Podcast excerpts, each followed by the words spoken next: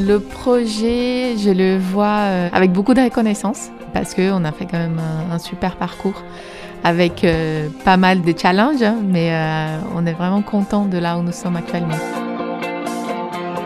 Personnellement, j'ai appris qu'il faut vraiment persévérer. Les chemins sont jamais simples et je pense que ça fait aussi partie de l'apprentissage de la vie, que ça soit en tant que chef d'entreprise, mais aussi en tant que collaborateur, que salarié. Je pense que dans tous les cas, c'est l'apprentissage, l'apprentissage, l'apprentissage.